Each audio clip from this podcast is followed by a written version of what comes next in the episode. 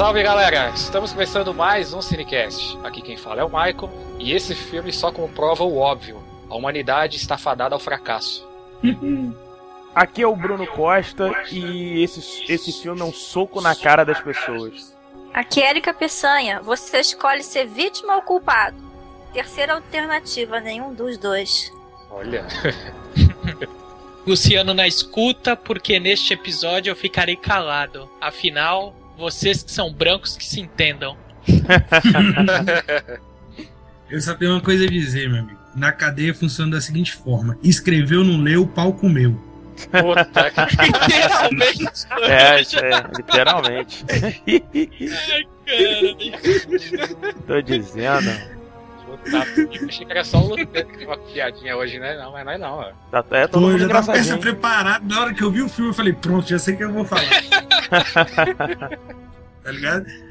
Meu Deus do céu. hein? Muito bem, galera. Estamos aqui reunidos hoje para falar sobre o filme A Outra História Americana. Vamos falar sobre esse filme, sinopse, detalhes, muito mais, logo depois dos recados. Voltamos já.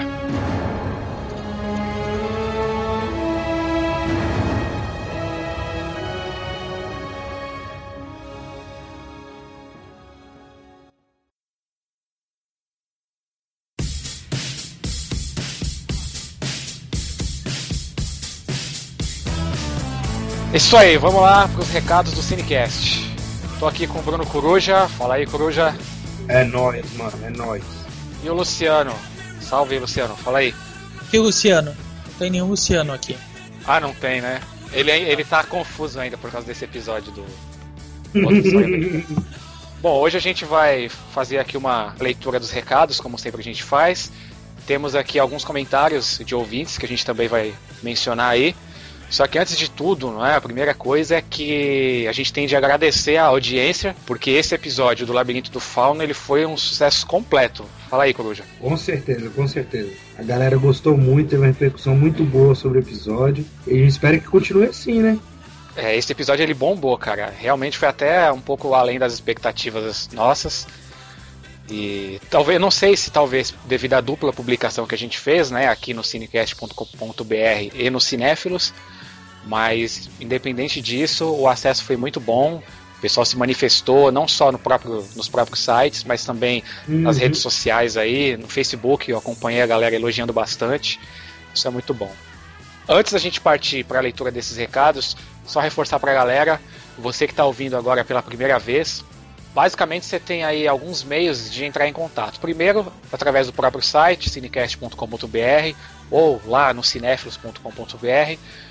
Lá no campo de comentários você pode deixar o seu recado pra gente, que nós leremos aqui. Ou então através do e-mail cinecast.cinecast.com.br e ainda através do Twitter, twitter.com.br cinecast. Ou também curtir a nossa fanpage no Facebook. E aí, Mike, mas aí tá, beleza, já passamos os contatos. É, A parte tradicional a gente já, já mantém. Só que a gente tem uma novidade. Qual é a nossa novidade agora para entrar em contato? Ó, a gente está com uma novidade no site que é o Cinecast Voz. Basicamente é a participação dos ouvintes através de correio de voz. Só que, diferente do que acontece por aí, em alguns podcasts que até adotam esse esquema aí, aqui no Cinecast o correio de voz não é só um feedback, não é algo que você mande para comentar um episódio que você ouviu, como as pessoas já podem fazer por e-mail. O Cinecast Voz ele é um sistema de participação prévio aos episódios. Ou seja, você já vai saber com antecedência o filme que nós vamos falar, filme que será gravado. E se você já viu esse filme e tem algum Uhum. tipo de comentário a fazer, se você gostou, se você não gostou, se tem alguma cena específica que você gostaria de ressaltar, algo que você quisesse que a gente comentasse na gravação, você manda pra gente o correio de voz. Nós vamos recuperar essa sua mensagem e dentro da gravação do episódio, nós vamos dialogar com a sua mensagem. Então, Uhum. na prática, o ouvinte ele vai ajudar a gente a construir o episódio. É, na discussão, né? Vai participar da discussão com a gente. Exatamente. É uma coisa inovadora, né? Até agora eu, não- eu pelo menos nunca vi nenhum podcast fazer isso. Bem, pessoalmente, eu fiquei muito bem impressionado com o nível de comentários que nós tivemos. E aí, a- essa ideia do Voz é justamente a tentativa de tornar esse podcast de verdade, sem hipocrisia nenhuma, o primeiro podcast interativo em toda a Podosfera. Ou seja, ao invés das pessoas darem os feedbacks, nós estamos lhe convidando, ouvinte, para que você participe de fato dos episódios que nós ainda gravaremos. Mas como que isso acontece? Se vocês acessarem o cinecast.com.br, vocês vão perceber que do lado esquerdo da tela, na barra de widget, há, uma, há um pôster de um filme que não necessariamente será o próximo, mas que é um filme que nós lhe convidamos ouvintes a fazer parte dessa conversa pela forma que o Michael apresentou, pelo Skype Voz. Esse filme, a princípio, é o Bravura Indômita, e embaixo do filme, junto com as recomendações que o Michael vai explicar direitinho em seguida, há uma contagem que não é, ouvinte, não é a contagem de divulgação desse podcast, mas sim a contagem, a data, data horário, minuto, segundo, limite, para que você tenha em mandar a sua mensagem de voz para fazer parte da conversa que vai compor o episódio desse filme. Sim, os Exatamente. meios para você fazer isso basicamente são dois. Primeiro, você pode fazer o seu envio de mensagem de voz através do Skype, enviando na nossa caixa postal do Skype, ou então você pode fazer de forma mais manual, que é fazer a gravação pelo próprio gravador do Windows e enviar essa gravação por e-mail. A descrição detalhada sobre como você fazer isso, passo a passo, inclusive com imagens ajudando você nesse processo, você encontra lá em cinecast.com.br barra cinecast voz. Ah, também aqui nessa postagem vai ter o link direitinho. Você acesse e lá tem todos os detalhes sobre como fazer. Ok? Ok. Antes da gente partir para a leitura dos recados, o Luciano tem um recadinho pessoal dele aí. Vamos lá, Luciano, manda aí. Na verdade, meu recadinho pessoal, ele representa um projeto pessoal sobre algo que eu gosto muito e que casou com toda a preguiça que é típica do meu ser. Haverá nesse post um link para o meu blog, audioblog, se chama radioutrora.blogspot.com, que nada mais é do que um resgate sobre alguns episódios muito bons no que a gente tem da nossa era do rádio. O que se entende, inclusive, por era do ouro, era de ouro do rádio. Basicamente serão episódios relacionados a teatro, radioteatro ou radionovela, e vez ou outra totalmente irregular, podcasts, inclusive com participantes aqui do Cinecast, do Cinéfilos, enfim, sobre filmes relacionados à rádio. Ou seja, é uma paixão, talvez até maior do que a da minha esposa, que eu vou colocar e vou tentar manter alguma regularidade. Seu casamento acabou agora. Sim, sim, é sim. vai complicar. Você, todo, todo episódio, toda gravação, você se complica um pouco mais, já viu? Inclusive, é, o, o primeiro episódio do Rádio Outrora, que já está no ar, é justamente um radioteatro que se chama Armadilhas, é de uma série chamada Teatro de Mistério, cara, fez muito sucesso na década de 70, início da década de 80, considerando inclusive que nessa época a TV já era muito popular. Muito certo. bom. Enfim, galera, acessem aí, o link está logo abaixo e curtam lá esse projeto pessoal do Luciano.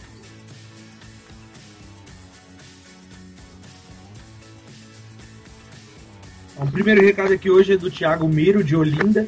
Ele é podcaster lá do TelhaCast ele nos deu o seguinte recado: fantástico. O podcast foi fantástico. Eu já tinha gostado muito do filme, mas vocês destrincharam o filme muito bem. Gostei demais e vou recomendar para os meus ouvintes. Com certeza. Pô, normalmente eu escuto podcast direto depois. Só mantendo guardado alguns episódios incríveis para reouvir sempre que der vontade. E este vai para lá. Ficou foda demais. Então, galera, não sei se, né, quem já conhece aí o TaylorCast, é um podcast que a gente já comentou deles aqui. Vale a pena ser escutado, entra lá, vai ter o link aí na postagem. Bom, e acho que é isso, né? Acho que o Thiago falou bem assim, do, do trabalho que a gente está tendo para falar sobre os filmes, é né? o que, que a gente está buscando, né? Um pouco do nosso trabalho aí. É, considerando que a gente, ainda que eu grave com o nariz de palhaço cada episódio, é muito importante e muito interessante receber elogios relacionados ao conteúdo e não a piadas é, demasiadamente sem graça. Mas que normalmente tem graça, né? Tipo isso. É tão, é tão sem graça, tão sem graça que chega a ser engraçado. Ah, inclusive, falando em graça, a, a gente recebeu um outro recado de um cara chamado Slash, ou Slax, ou Slash Double, double X, alguma coisa assim, Double X. Tá bom, Luciano, a gente já entendeu. E ele não sabe exatamente qual a idade que ele tem e não tá muito certo de onde mora. Gente, essas informações são importantes para nós, não se melindrem. Bem, o Slash Double, Double X diz o seguinte: só uma coisa a dizer. Impressionante. Melhor podcast sobre o filme que eu já escutei. Pô, vocês estão de parabéns. Irei acompanhar e já ansioso pelo próximo. Pô, o que, que eu vou dizer para você? Bem, a, a, princípio, porque eu nunca escutei outro episódio de Labirinto do Fauno, então realmente esse deve ser o melhor. exatamente, exatamente. Mas a, a, Vê como o cara valoriza o próprio trabalho, né, bicho? Exato, exato. Isso não é engraçado, né? É, é bacana ouvir isso de vocês e, e não tenham dúvida, da mesma forma que já é clichê nos outros podcasts. É muito bom, é muito gostoso ouvir esse tipo de comentário. E no nosso caso, muito mais significativo ainda e muito mais me alegra ouvir comentários relacionados ao nível de conteúdo que a gente consegue desenvolver em cada episódio. Então, você falou aí sobre mesmo sendo lindo, não sei o que, aí já achei um aqui que discorda. Rogério Pinheiro, que também não sabe a idade e não sabe onde mora, a gente podia inventar, né? Podia inventar uma idade é, de uma cidade. Eu vou começar a inventar. Aí vai ficar muito bom. Bagdá, pronto. Não, não. O Rogério é lá de Tangamandápio e ele tem 24 anos de idade. Ele falou o seguinte: lindo podcast, análise impressionante. Todos vocês estão de parabéns e adorei a análise do Luciano e da Érica. Pena que o áudio em algumas partes ficou estranho. O que aconteceu? O filme é fantástico. Peço que façam também um sobre a origem do Nolan Adoraria ouvir um cast de vocês sobre ele. Mais uma vez, parabéns. Pô, esse esquema do áudio aí é porque a gente teve um, um pequeno probleminha, principalmente com na, no áudio do Bruno aí com a gravação, que deu uma caída no meio da gravação. Caiu, ele não conseguia voltar, mas a gente já viu aí qual é a situação para a gente poder arrumar os problemas, os problemas não voltarem a se repetir. Né? Mais uma vez a gente agradece aí, sempre com, com é, comentários pertinentes, né?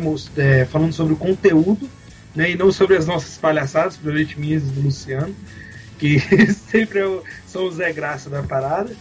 E ele já fez aí um outro filme pra gente botar na lista, né? Sobre dos pedidos dos ouvintes, que agora foi a origem, né, do, do. E para finalizar, a gente estava falando de graça e de beleza, coisas que nós não temos. A Bárbara começa o comentário dela dizendo: lindo, lindo, lindo. eu, eu acho que ela errou o podcast, mas enfim.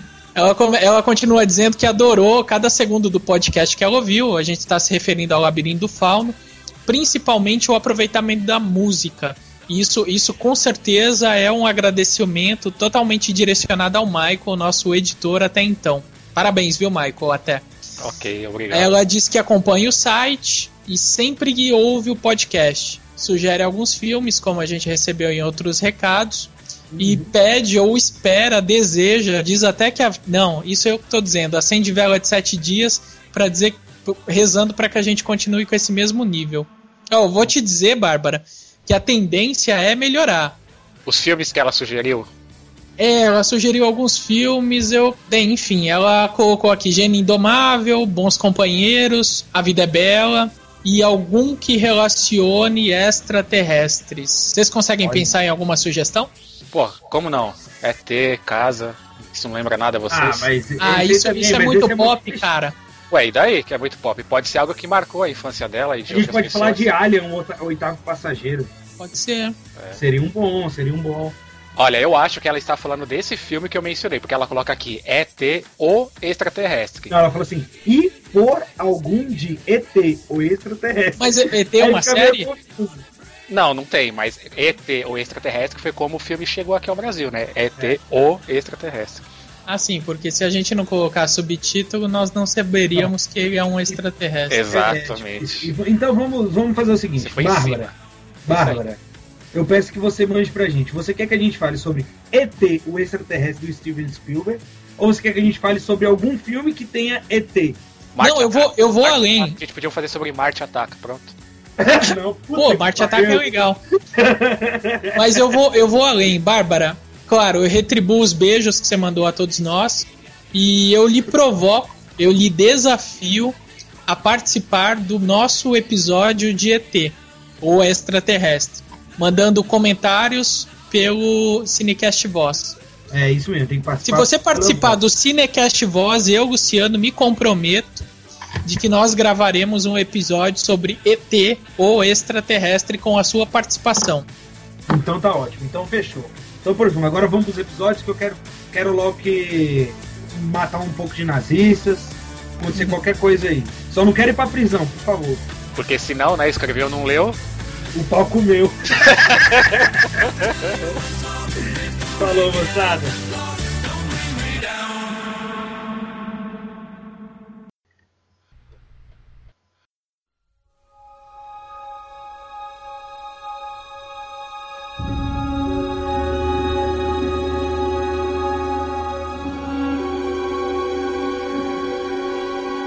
Isso aí, galera, estamos de volta. Informações básicas aqui desse filme. A Outra História Americana é um filme do gênero drama. Ele foi lançado em 1998. O título original dele é American History X. Ele tem direção de Tony Kaye e roteiro de David McKenna. Os protagonistas desse filme são o Edward Norton, que interpreta o Derek, Sim. e o Edward Furlong, que interpreta o Danny. Engraçado que o Eduardo Fuller, a gente pode ver ele também no Exterminador, né, cara? Sim, Ele é o garoto Sim. lá do Exterminador 2, então, pra quem não lembra dele, né? sim. E ele mandou bem nesse filme também sim, que a gente sim, vai. cara, muito maduro no filme, uma posição assim. Até pra mim, você colocou bem, são dois protagonistas, né? Tanto o Edward Norton quanto ele. E eu acho que tem o mesmo peso cada um dos dois. Rolou Sim, uma química, não é? Rolou, rolou uma química boa entre eles. Você compra a ideia que eles realmente são irmãos. É Tem verdade. que tá depois desse filme, eu, eu não lembro de mais nada desse filme. É que alguém lembra de mais alguma coisa dele, velho? Tipo, o bicho Ah. desapareceu, né, velho? Não necessariamente. Acabou de sair o Besouro Verde, Nossa, em 2011, e ele participa do Michael Gondry. nossa, Jesus. Hum. Sério que o bicho, depois de Alta História Americana, ele foi fazer Besouro Verde, velho. É essas que é as coisas que eu não consigo entender, saca? Cara, Então, mas o, é o, o Michel Gon- Gondry, né? Ou eu não sei como é que é a pronúncia certa do nome dele. Cara, ele, ele não é um diretor, diretor ruim, não, mas ele tem os filmes que, putz grilo, você não consegue entender, cara. Se bem que ele vende Sim. muito de videoclipe também, né? Então a linguagem dele, enfim. É, É outra, né? Não, mas o Exatamente. próprio, o próprio Tony Kaye, ele, ele tava debutando no, em longa-metragem com esse filme também, porque ele também fazia videoclipe e tudo Sim, mais. sim. Aliás, foi praticamente o primeiro e último filme que ele fez, porque o cara arrumou uma briga tão grande com os estúdios É que verdade. ficou largado ao ostracismo depois disso. É, Sim, é verdade. Ele fez arrumou outro uma briga, uma briga 2012. feia mesmo. Mas. E eu tô, do, eu tô do lado dele, eu concordo com ele, com a tese dele, inclusive. Não, não, Qual com seria? certeza. Só pra. O... Qual seria? Então, a, a pegada é a seguinte: quando o filme estava em processo de edição, havia duas versões. Uhum, Havia a versão colorida e a versão PB, preta Sim. e branca. sim. De, reza a lenda que a versão PB ela foi a princípio sugerida e depois foi defendida, inclusive judicialmente, pelos produtores Uhum. Hum. porque as pessoas queriam, naquela linha de For Dummies, explicar para o espectador quais as motivações, principalmente do protagonista, do Edward Norton, Sim. em relação a tanto ódio racista, étnico, enfim. Só que pro Kay isso era desnecessário, inclusive era ia na contramão do roteiro que ele tinha desenvolvido junto com o próprio roteirista, com o McKenna. Uhum. E o cara bateu o pé, falou que não queria aquela- aqueles flashbacks, enfim, aquelas cenas em preto e branco. Brigaram judicialmente, o Kay perdeu, e junto com a peleja judicial, o Kay perdeu praticamente a carreira dele. É. Tem uma outra coisa também, você sabe que não foi só isso, né? Também nos créditos do filme, que ele é acreditado com o nome dele mesmo, Tony Kay, mas ele tem um pseudônimo que eu não lembro agora, e que ele normalmente, até nos trabalhos anteriores, ele era acreditado com esse pseudônimo. Uhum. E ele pediu que fosse feito assim, e chegou na hora H os caras disseram não. Então, assim, foram uma série de, de, de desgastes ao longo da produção que tornaram o. É, o tornar o dele pro trabalho estúdio- mais complicado, né? é insustentável até, né? O Luciano tinha comentado que esse filme é a estreia dele porque até então ele trabalhava com videoclipes. Só para informar um pouco mais o pessoal que tá ouvindo a gente, ele já trabalhou em videoclipes, como por exemplo dos Red Hot Chili Peppers, Sim. do Roger Waters e até do Johnny Cash, antes Sim, de fazer esse filme. Ou seja, não era pouca merda, né? Não. O... E, inclusive nesse filme, a outra história americana, ele não só assina a direção, como assina também a direção de arte. A razão pela qual ele tinha, nesse caso, conhecimento de causa para brigar de frente com os produtores. Sim. Sim, Eu, sim. particularmente, eu não achei que a, o- a inserção dos flashbacks estragou o filme. Não, eu mas- também não achei. Eu, apesar de eu Mas concordar com, com o Luciano de que a motivação ali, enfim, não, não é nada. não- Eu havia compreendido aqui que faz a questão era, era a linearidade do filme. A questão de jogar uma cena lá pro final, o que seria do começo. Não foi isso, então. O flashback é com relação só às cenas em preto e branco. Exato. sim, sim, exato. cenas de preto e branco são, flash, são em flashback. Érica, a... tô tentando entrar na mente do Kai. O que eu acho, ou pelo menos a repulsa que ele tinha nos flashbacks era a seguinte: além de mexer com a cronologia do enredo, Uhum. de embaralhar tudo, é, eu não sei se vocês tiveram essa ideia, essa percepção, Uhum. mas talvez, ok, ele quisesse que o filme, com toda a violência, com todos os diálogos pesados, ele parecesse imparcial para quem tá assistindo. Só que quando você joga os flashbacks, os discursos do Norton, do, do personagem do Norton, eles são totalmente tendenciosos à condição racista, da branquitude e tudo mais. Então, talvez isso desequilibrasse o discurso do filme, que era tentar mostrar que tanto um lado quanto o outro se prejudicaria e prejudicaria o, o lado seguinte, enfim. Sim, entendi. E talvez isso tenha atrapalhado a lógica de Olha- desenvolvimento do filme dele. E eu concordo. Eu acho que são é, pedaços totalmente desnecessários. Se tirasse, não faria falta. É, assim, Ah, eu eu, discordo. eu, eu Eu acho que. também discordo disso aí, cara. Eu acho que faz falta sim. É, eu tipo assim, eu acho assim que algumas coisas, às vezes ele poderia não pôr, mas eu acho que ele- os flashbacks fazem sim diferença no filme. Não, eu acho que faz. Eu tô com o Bruno, eu acho que faz sentido, mas eu entendo a questão do Luciano também. Eu acho que é sempre complicado quando os produtores querem mexer no, no, no filme, né, cara? Querem botar muito a mão no que o cara pensou, no que ele projetou e tudo mais. Mas eu, nesse ponto, cara, eu acho que o flashback é- até que foi uma solução interessante. E até tava falando com a Erika que, assim, é, no meu ponto de vista, Luciano, não acabou sendo tão tendencioso assim. Você consegue entender exatamente o que você falou. Que os dois lados se prejudicam, que enfim, não. não- enfim. Eu acho que para quem tem uma dificuldade de compreensão mais profunda, esse simples jogo dá uma obviedade ao caso. Sim, eu acho também, só pra reforçar o que o Kuro já falou, Claro. que não, que não só que não estraga, como eu acho fundamental até pra você compreender mais a fundo um pouco todo o pano de fundo, histórico e tudo mais. Eu, eu achei conveniente. Eu não achei problemático, não.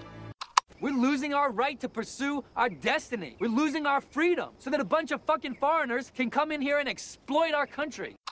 O Luciano tinha comentado um pouco antes que esse, esse diretor, né, ele, ele vinha de, de produções musicais, eu até mencionei algumas bandas aí, Sim. e nesse ponto, o Coruja acho que tem as informações aí que fala até sobre premiações de Grammy e tudo, não é, Coruja? Deixa eu achar aqui que eu não tenho, não. Porra, eu tô falando. É eu tô tipo levantando assim, a bola pra você. Pra você A gente tava não. na sinopse, tá ligado? É, aí, sinopse tipo, vai entrar depois, sinopse, aí depois a gente, mano. Deixa eu ver, informações básicas. Cadê o resto dessas? Parte 1, parte 1. Então, Fom, fom, fom, fom, fom, fom. É. Cadê? É, velho, foi. Ó, você. Pô, sacanagem isso aí.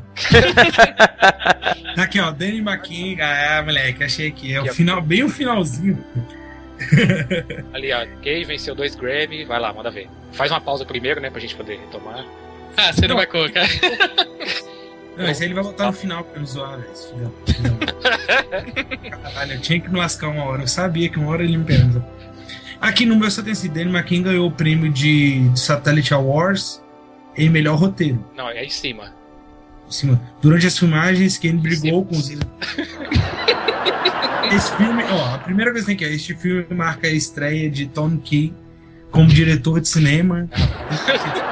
Quem venceu dois Grammy foi indicado outras seis Segundo vezes. tópico, porra. Quem venceu dois Grammy, como o Bruno falou. É tipo, eu li aqui agora, agora eu vi, agora eu já vi. Beleza. Fica beleza. cego agora, respira e fala, vai. Peraí, que eu vou respirar.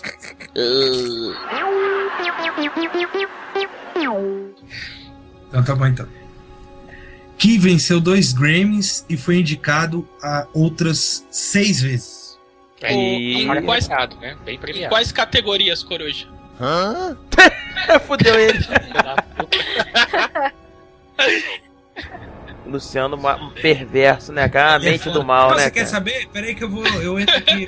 Tá, tá zoando, porra. Melhor videoclipe, pronto, responde pra ele. vai. Melhor videoclipe. Ah, o caralho, o Mike sabe tudo. Não, eu vou aqui no, no Wikipedia. ficha do também, cara. Não, não é não, é sério isso mesmo, é que eu não botei aí, mas é isso aí. Entendi, mesmo. então é videoclipe, pronto. É, vídeo. Não, não, eu duvido. Eu tô duvidando. Ai, caralho, fudeu. Vou entrar aqui no. no Wikipedia. Você procura, vamos seguindo aqui. O roteirista, o David McKinney, ele também ganhou um prêmio Satellite Awards como melhor roteiro. Eu nunca Sim. ouvi falar desse prêmio, nem sei se é um prêmio importante ou não, mas enfim, ele ganhou. Bem, se é importante ou não, nesse caso foi justificado, porque o roteiro do filme é fantástico. Sim, sim. É, Justamente, é, é é, tipo assim, aí que tá estranho, que realmente esse prêmio aí é, eu desconheço totalmente. E eu acho estranho, tipo, é, pô, eu acho que às vezes era um filme que poderia ter ganhado um, algum outro prêmio, não tô dizendo um Oscar, não é isso, mas algum outro prêmiozinho de festival, alguma coisa assim, principalmente na parte do roteiro. Não digo atuação, não é isso, mas o roteiro realmente do filme é. O Edward Norton, ele chegou a ser indicado ao Oscar como melhor ator, mas Uhum. não ganhou. É. O- Era exatamente isso que eu ia apontar. Houve uma indicação. Sim, sim. O Coruja, fala aí do orçamento e da arrecadação. Ah, agora você não me pega, não. O orçamento foram é, 10 milhões de dólares e a arrecadação mundial chegou a 23 milhões em julho de 2011. Eu achei pouco, eu não sei vocês, mas eu acho pouco. Acho que O quê? Produção ou arrecadação? Não, a- cara, mas a gente tem que contar que é um filme de 98, né, cara? Não, então, exatamente. Mas mesmo assim, você vê, ó, 98 para 2011 é bastante tempo. Ele arrecadou pouco mais do que o, o dobro, né, da sua É, produção. Michael, mas eu acho o seguinte, eu acho que talvez por essa questão de briga e tudo mais que aconteceu, talvez a distribuição do filme possa ter sido prejudicada, entendeu? Ah, é verdade. Não, eu não digo nem isso. É, é meio que questão assim, a gente tem que levar em consideração que foi uma época assim, a- as, tipo, as- não era muito, não tinha muita divulgação ainda, tava meio que começando. Hum, esse- Gente, Narciso gosta de se olhar no espelho? Hã? Hã? Narciso gosta de se olhar no espelho? Ah, é, é verdade. As um pessoas podem não ter, que, eh, não ter tido vontade de ir ao cinema também pra não encarar a própria realidade, né? Ele gosta de olhar no espelho pra ver uma imagem bonita, né? Ele não quer ver uma imagem. Não, eu acho que nem isso é porque acho também tem a questão que da época, velho. Cultura, cultura da Não, época. não, tô totalmente com a. Erika. Se, se de fato não fosse isso verdade, o Sérgio Bianchi faturaria horrores aqui no Brasil. Sim, sim, concordo. Eu tô com o Ricardo, eu tô com o Ricardo. Eu tô com o Luciano e. tô com o Luciano e com a Erika também. Você tá com o Ricardo, você precisa avisar sua esposa. hein?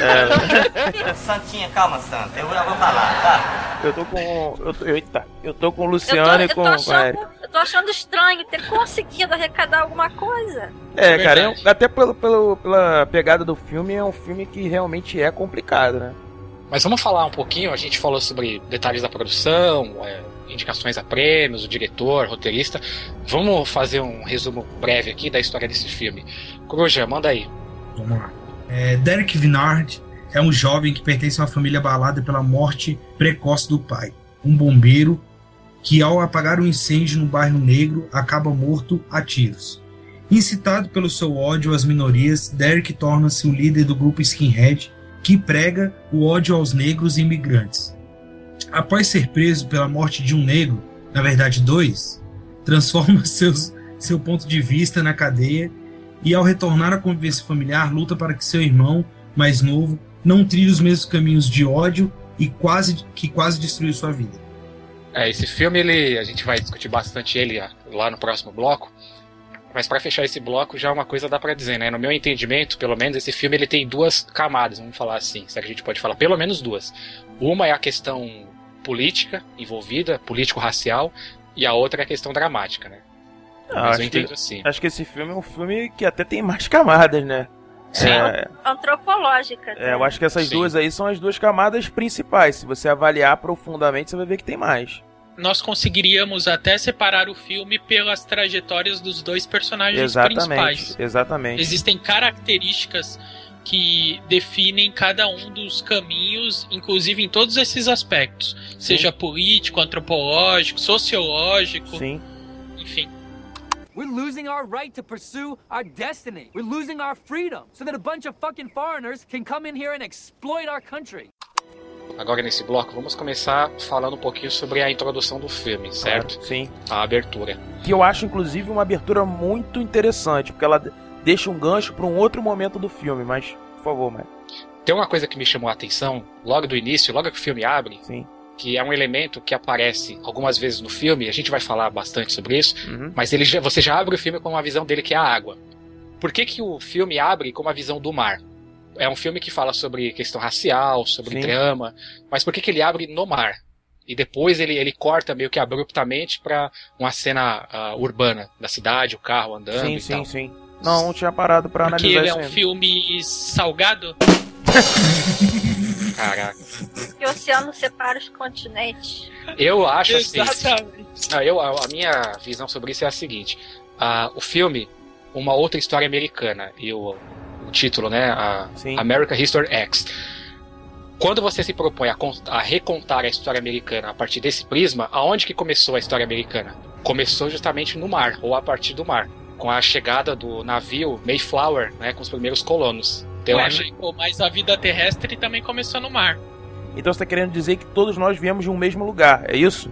Exato, exato. Que independe, na verdade, da cor, de qualquer separação, a gente veio de um mesmo. de um- nós, no começo, éramos um só, é isso? É essa tese e em terra a gente se separou. Entendi. Em diferentes categorias e motivações. É, Isso isso é é interessante. Tem uma tese aí escondida. Sim, tem sim. várias, né, na Mas, verdade. gente, a tese, vocês estão botando isso lá pro final quase da humanidade, quando isso tem.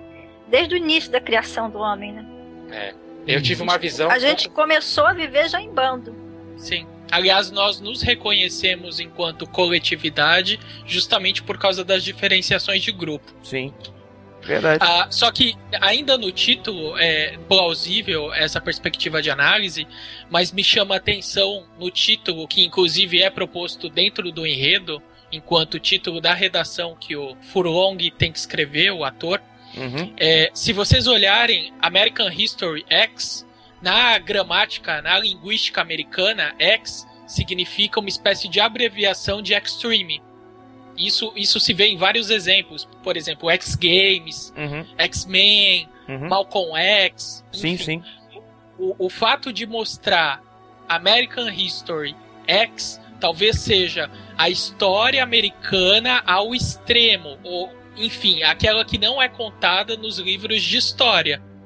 Uma história, inclusive, que, como o Bruno bem falou algum tempo atrás, alguns minutos atrás, aliás, Érica fazendo a referência ao Narciso, é uma história que convenientemente não quer ou não deve ser discutida. Que é a história das raças ou das etnias, quem odeia o termo raça, é a história dos subúrbios, é a história da própria desagregação financeira e social, porque a gente está falando de grupos menos favorecidos, enfim. Claro. Essa é uma daquelas raras ocasiões em que a tradução brasileira não é infeliz. Porque quando você pega American History X e transforma em a outra história americana, o sentido não muda. Na minha perspectiva de interpretação do título. Não, não muda mesmo. Eu entendi até, além disso que você falou, do X, que eu fiquei pensando sobre isso, tem uma outra coisa também. O, o X, praticamente em qualquer idioma, ah, ele significa uma incógnita. Isso que eu tava Ou, pensando ah, também. Algo assim indeterminado. Então, quando você coloca American History X, além de você estar dando poder, dar o sentido de extremo, você pode também interpretar que a história americana, do povo americano, como toda história, aliás, ela está sempre aberta a ser contada de formas infinitas. Entendeu? Sim. Não existe uma, uma versão só específica. Você pode dar a versão que você quer. No caso do filme, por exemplo, certamente aqueles nazistas, eles têm uma interpretação da história americana que é bem diferente dos negros que aparecem no mesmo filme. Claro, a forma claro. como eles se veem colocados na história americana. É, Se esse filme fosse feito com os soldados americanos com relação ao povo árabe, não ia ter aceitação nenhuma o filme. O mínimo que eles puderam fazer é manter o conflito como um conflito interno. Porque mesmo tendo a separação racial, para eles é menos pior o fato de estarem todos dentro do mesmo país. Sim. Tá, é, é mais possível deles ouvirem sendo assim.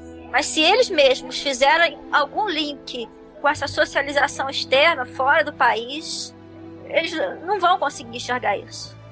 Sim.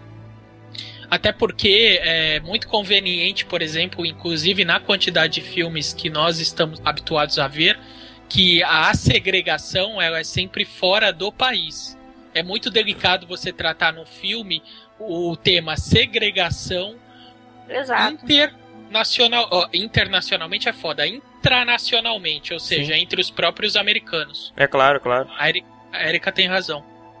Sim, Bom. muito embora lá a questão, essa questão da segregação interna, ela não é dissimulada como aqui, né? Não, ela é aberta. Então, o conflito é é, aberta. é aberto e, digamos assim, cada um tem orgulho de fazer parte daquele grupo, né? Os negros têm orgulho de serem negros e os brancos, obviamente, de serem brancos, né?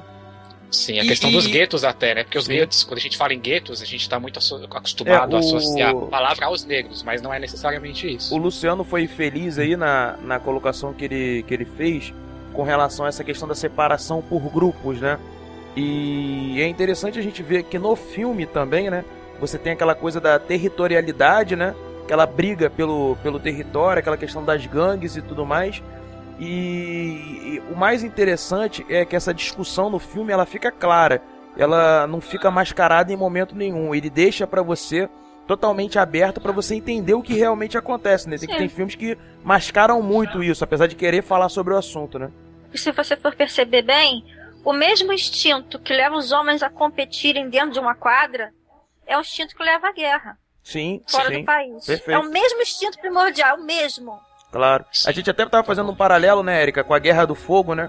Que é exatamente a Guerra do Fogo, só que de uma outra forma, né? Que você tinha aqueles grupos, né? Que cada um tava em busca do poder e é aquela coisa de você tá em busca do fogo, né? O fogo que tá, te dá o poder ali é a questão do território, né? Então são gangues, não são são bandos, né? Não deixa de ser bandos também, né? Sim, sim. Sim, só muda a simbologia, né? O que era uma. O fogo virou uma bola de basquete. Só que a Isso. questão da disputa pelo território, a disputa pelo poder daquele espaço continua a mesma. Vamos Exatamente, dizer, que a Luciano. gente, vamos dizer que a gente ainda seja comandado por essa imagem do fogo. Exatamente. E Ele pelos manda nas né? pessoas sem perceber. E essa coisa instintiva que a Erika tá até falando que nesse filme é Guerra do Fogo também fica bem claro. Traçando de novo esse paralelo, é a questão do instinto mesmo, né, Erika? Você vê que tem uma hora que ele se descontrola, ele ataca a própria família e tudo mais. Isso a gente viu né, no próprio filme é Guerra do Fogo também, né? We're losing our right to pursue our destiny. We're losing our freedom so that a bunch of fucking foreigners can come in here and exploit our country. Mas, Michael, você falou uma coisa in- interessante que ele abre com essa questão do, do mar. E depois o que, que a gente vê? A gente vê uma cena de sexo, na verdade, o garoto despertando, né? Porque o irmão no outro quarto tava fazendo sexo com a namorada, não é isso? Exatamente. Essa cena é onde a gente é apresentado ao protagonista. Os dois, né, É. inclusive. Interessante Os você notar Eduardos. Que o irmão do Derek, né? Ele acorda, ele desperta com a questão do sexo, né? A pessoa tava fazendo sexo no outro quarto, ele vai, acorda e olha pela janela pra ver o que, que tava acontecendo. Gente, olha só, isso não lembra vocês de outro filme, não? Tô esperando a sua conclusão. Eu também. Eu, eu vou botar o grilo de novo aí. O Anticristo, de Lars von Trier, o início. Sim, mas eu acho Também, que a- também. aqui, a- aqui a situação é um pouco diferente, porque É diferente, é patriarcal, não é matriarcal. Não, enfim. Mas aqui tem a questão do link também, que, esse, que isso. É, por isso que eu, eu toquei nesse ponto, pra gente guardar essa informação, porque tem um link muito bacana no filme que mostra essa situação. Mas aí continua, Michael, por favor. Sim, aí a gente tem a apresentação do protagonista, né, que é o Derek, a figura do Edward Norton. Essa cena que você falou, ela abre dentro da casa, ele transando com a namorada, e o garoto, né, o irmão dele, olha pra fora e vê que tem dois negros tentando roubar, três na verdade, tentando roubar o carro dele, né, o carro do Derek. Sim. E aí ele avisa, e aí o Derek sai. Só uma coisa rapidinho antes da gente continuar a descrição da cena. A partir dessa cena, o diretor vai usar um recurso exaustivamente no filme, que é o negócio da câmera lenta, que eu queria até guardar essa informação Claro. e discutir com vocês um pouco mais depois. E essa cena, ah, apesar dela estar no começo do filme, ela já é uma cena em flashback, que ela Sim. abre né, em preto e branco. E o Derek, ele é um cara que a gente vai discutir um pouco mais a personalidade dele, mas de saída a gente já pode falar para quem tá ouvindo que ele é um cara branco e extremamente racista. Ele é um neonazista, para dizer a verdade. E violento, né? Extremamente violento. O cara tem uma suástica tatuada no peito, para começar.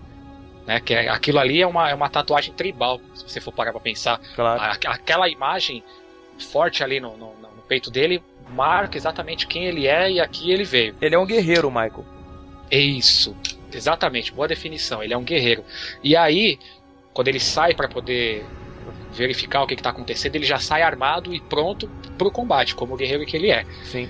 E aí ele acaba atirando em um negro, o outro foge com o carro e um deles, um, o terceiro negro, ele é baleado, mas ele não morre na hora. E aí Sim. o Derek acaba capturando ele ali na beira da calçada. E aí as, o que ele faz com o cara, eu queria até que o Coruja descrevesse, que ele vai descrever melhor do que eu. Pô, caralho, é meio, meio pesado, não sei nem pô, como é que eu vou descrever Coruja, Coruja, por favor. Descrição ah. com requintes de crueldade. um, como diria, ele achou que o cidadão estaria com fome ou com algum tipo de apetite, de uma certa forma, e pediu para que o cidadão degustasse a calçada, ou melhor, o meio-fio, digamos assim. Sim. Enquanto o rapaz foi dar uma leve mordiscada no meio-fio, ele decidiu voltar para dentro de casa, errou a passada e acabou dando um pisão na cabeça do cara. Eu acho que foi. É, por aí. Assim. Por aí. Não, não foi, um acidente, não, foi né? não foi um acidente, cara. Pelo amor de Deus. não, é não estrague a cena, pelo amor de não, Deus. Não, sério. É, coruja, tipo, coruja. o cara simplesmente, tipo, com. Véi, total. Ali, ali foi uma coisa. Véi, foi uma das cenas mais escrotas que eu já vi, sério. Não tenho outra palavra pra descrever a cena. Desde Gil Gomes eu não ouço nada parecido. Que cena! Que cena! Quanta violência! É verdade, eu também não. Só faltou aqui e agora. Então, pessoal, foi tipo assim: é, o cara pediu pro. para o rapaz que já estava baleado colocar a boca é, no meio-fio. Meio e simplesmente, velho, sentou-lhe um pisão na cabeça. Que estraçalhou o crânio do cara, a face, tudo, a mandíbula, qualquer coisa que você imaginar ali, o, qualquer osso do crânio do rapaz foi pro saco. Sim. É Literalmente. É. Ele mata o cara com um requinte de crueldade. E você vê no olho dele que ele sentiu prazer em fazer aquilo. Na cena, a cena te passa isso. Ele sentiu bem em fazer aquilo. Nigga, you just fucked with the wrong bull. Come here! You should have learned your place on the fucking basketball court. But you fucking monkeys never get the message. My father gave me that truck, you motherfucker! You ever shoot at firemen? You come here, you shoot at my family? I'm gonna teach you a real lesson now, motherfucker! Put your fucking mouth on the curb! Put it on the curb right now! That's it! Jack, now! Now say goodnight! ele não viu, não achou que estava fazendo nada de errado ou nada. É, eu, não, tipo, eu não, eu não acho que teve esse momento ah, velho, na hora que ele olha assim, tipo, é, é, ah, claro que foi. Pô, ninguém manda ninguém morder o meio fio e vai pisar na cabeça do cara sem pensar antes. Véio. Você já é sentiram raiva? Sim, é justamente raiva, isso que eu tô te falando. Mas ele é que tá assim. Não, Érica, mas eu vezes... acho que ele planejou. Ele, ele olhou, ele, sim, é, ele sentiu a situação do cara e falou: meu irmão, ó, é isso aqui que eu quero que você faça, porque agora tu vai rodar. É, ah, eu não acho não. Sim. Eu acho que ele foi movido simplesmente pela ah, raiva, pelo ódio. Ficou cego. Tanto é que depois ele olha, quando ele é preso, ele fica olhando isso, pro irmão dele rindo. Isso. isso, justamente, isso que eu ia falar. Ele tem um sorriso na cara. Outra, sinceramente, para e pensa o todo o dizer do filme. Se fosse um branco é, tentando roubar o carro dele, simplesmente um ladrão branco. Ele até poderia dar um tiro no cara, mas você acha que ele terminaria com o cara daquela forma? Não, duvido, duvido. Você tá entendendo? Um... É exatamente isso que eu acho que ali foi sim premeditado e ele fez com total prazer e se sentiu bem fazendo o que ele fez. Sim. Se tem uma ausência nesse filme, e eu acho que ela foi. Essa ausência é proposital, é a falta de conflito, conflito psicológico. Você percebe que o diretor não se deu ao trabalho de desenvolver justificativas para qualquer tipo de confusão mental ou ideal, de idealismo para qualquer um dos dois personagens. É Justamente, Seja eu acho que ele estava apossado pela raiva de uma forma que o raciocínio não atuava mais de jeito Peraí, peraí, nenhum. peraí, peraí, peraí, peraí, Luciano, você pode repetir de novo o que você falou, porque eu, eu, eu me perdi. Como é ele, ele não tem confusão mental, ele não tem conflito, não entendi isso. Até aquela cena, ou seja, até a, a- até o período anterior à prisão do Derek, Uhum. não há em nenhum dos dois personagens qualquer tipo de conflito psicológico. Mas não precisa. daquela É, forma. acho que não precisa, não, né, não, Luciano? sim, sim. O cara tem uma suástica tatuada no Exatamente. peito, cara. É. Então, caralho, mas é esse o argumento que eu quero usar pra Erika. O fato dele não estar agindo por instinto ou por nervosismo excessivo, por ele ser tomado por qualquer força que fosse maior que a racionalidade dele, tá tatuada no corpo. Exatamente. Cara, Sim, mas, O cara sim, mas uma coisa boa foi parte- ele fazer a tatuagem, outra coisa foi o ato do crime, né? Não, mas, Érica, olha só, o símbolo, a tatuagem, foi o que o Luciano tá falando. Já tem todo um idealismo por trás dela, que inclusive faz com que ele planeje o.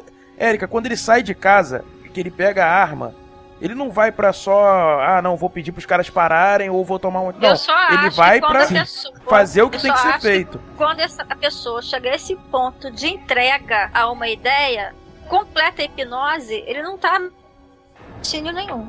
Eu Bom, vou enfim. concordar contigo se você transformar é, entrega por entrega voluntária.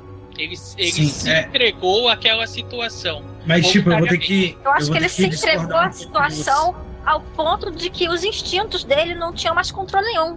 É, tipo assim, eu vou ter que discordar, discordar um pouco de vocês, assim, concordar um pouco com o Bruno. Eu acho assim, da hora que a cena começa, a hora que a cena termina com o desfecho dele estraçalhando o crânio do cara no meio-fio, você vê que ele, ele já desceu e do momento que ele pergunta pro irmão dele, Denis, são quantos? Exatamente. Ele quer saber se são quantos, quantos são, Ele já tá como são, se estão armados, não sei o quê. Você vê que ele já pega, ele vai preparado pra fazer o que ele acha certo. E Sim. o que ele acha certo, ele não tem consideração nenhuma, velho E a gente pela raça, entende. pelas pessoas que estão lá embaixo, entendeu? Bruno, e melhor ainda, durante o filme a gente entende que ele já estava treinado pra fazer aquilo, de tantas vezes Sim. que ele fez.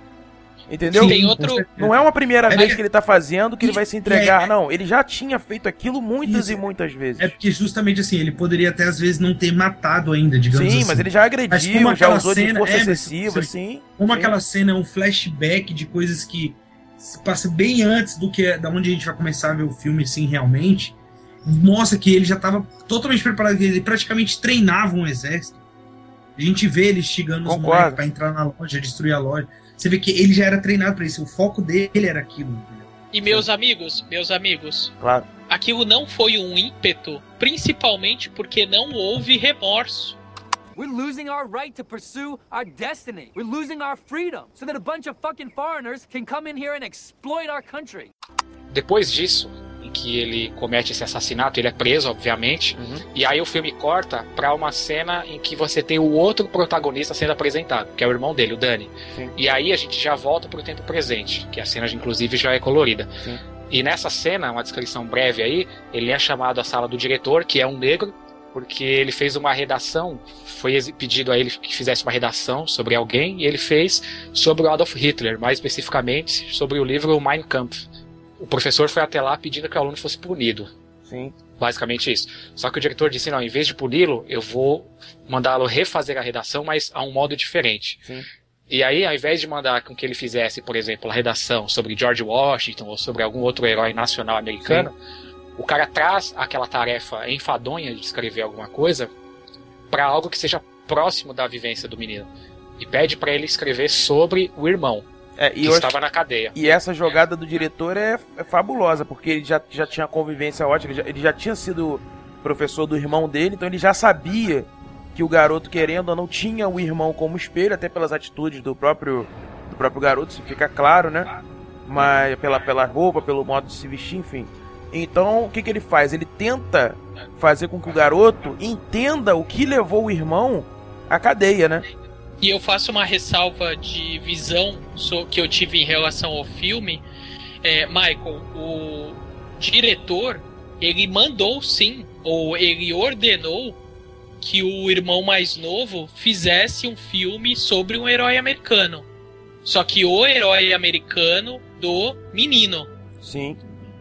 Porque uh, se tem duas constantes ou duas verdades em relação a esse filme, a primeira é a que eu, é a tese que eu defendi de que uh, não tem muita, não tem nada de passional, tudo é muito racional em relação ao comportamento do Derek antes da prisão. E a, o segundo fato, a segunda permanência desse filme que é indiscutível, é o amor que o Danny tem pelo irmão. Incondicional. Incondicional. Uhum. Tanto antes quanto depois da Sim, revelação Sim, sim. De que aquilo tudo era uma grande merda. É verdade. Sim, verdade. É verdade. E tem um detalhe. Então, então a redação é sim sobre um herói americano, o herói do Danny. Sim. Mas será que é só o herói do Danny? Ah, sim, sim. Não, eu tô naquele universo do diretor e do Danny, é claro. Sim, isso sim. extravasa. Inclusive. É, eu acho que o É. que eles queriam mostrar é que, na verdade, os heróis têm, em geral, ame- americanos têm esse perfil. É, e tem uma coisa também que a gente pode capturar aqui para discutir ao longo do filme, que é essa personagem do diretor, ele é um cara bastante importante, né?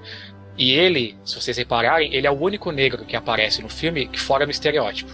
Sim. E, e, e talvez por isso ele é o único negro que tenha o respeito dos dois irmãos, tanto do mais Sim. velho quanto do mais novo. Ele não é Ele um tem negro. dois PHD, né? É, ele não é um negro é, né, do gueto, vamos falar assim, é um cara Sim. que tá que vive Mas o cotidiano pelo que ele violência. disse durante o filme, ele já foi. Sim. Isso que isso fique bem claro também, né? É, porque ele, na verdade, né, Bruno, ele não, não merece o respeito pelo conhecimento que ele tem, pelos PHDs. Mas isso que você falou é fundamental. Eu acho até que ele tem o respeito dos dois, justamente pela, pela experiência de vida que ele deu. Que ele era um cara que vivia naquele círculo vicioso e ele saiu, e ele se tornou algo melhor. É, mas então eu eu- acho que isso é mais digno de respeito. Eu acho que, na verdade, até um determinado momento do filme é por conta disso que você. de- do que eu falei. De questão dele ser um diretor da escola, dele ter sido professor do, do outro irmão, do. Querendo ou não, o garoto, o Danny, que é o mais novo, ouvia muito o Derek falar bem dele. Isso a gente vê também depois, no outro pedaço do filme. Então eu acho que tudo isso influencia. Eu, eu acho também que, além disso, a figura do professor, que na verdade é o mentor, tem essa, é, o arquétipo do mentor em alguns filmes. Eu acho que tá- é uma comparação também de lideranças.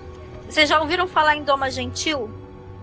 Sim. Não. Não. Sim. Doma A novela, Gentil. da, a, novela, a novela da Globo tá, tá- tá tratando desse assunto aí no Caraca. Doma, doma, doma gentil é a maneira que um domador tem de, vamos dizer assim, é, entrar em sintonia com o animal. Sem usar Tô violência. falando.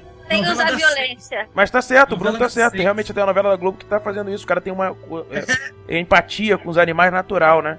Meu irmão, ele pegou, ele montou num búfalo, filho, uma tonelada. Se ele não tivesse empatia, é coragem demais, viu, doido?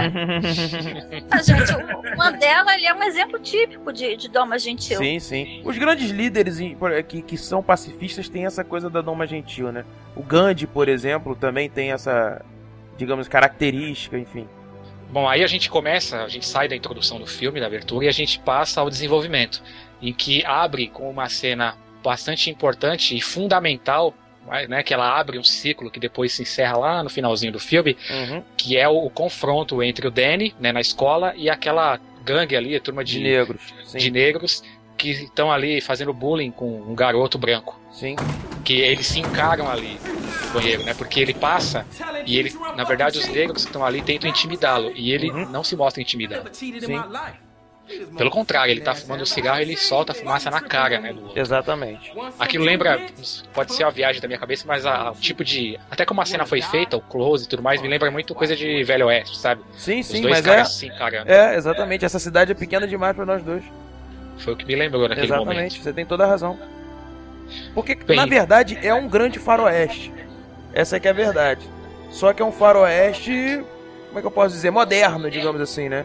Você tem gangue, isso aqui na verdade eram os bandos do faroeste, como você colocou, né? Você tem um cara que Sim. quer pôr a ordem, que talvez seria a figura do xerife do, desse faroeste, enfim, tem, tem todas... Tem, o que você fez, esse link que você fez eu acho que é correto.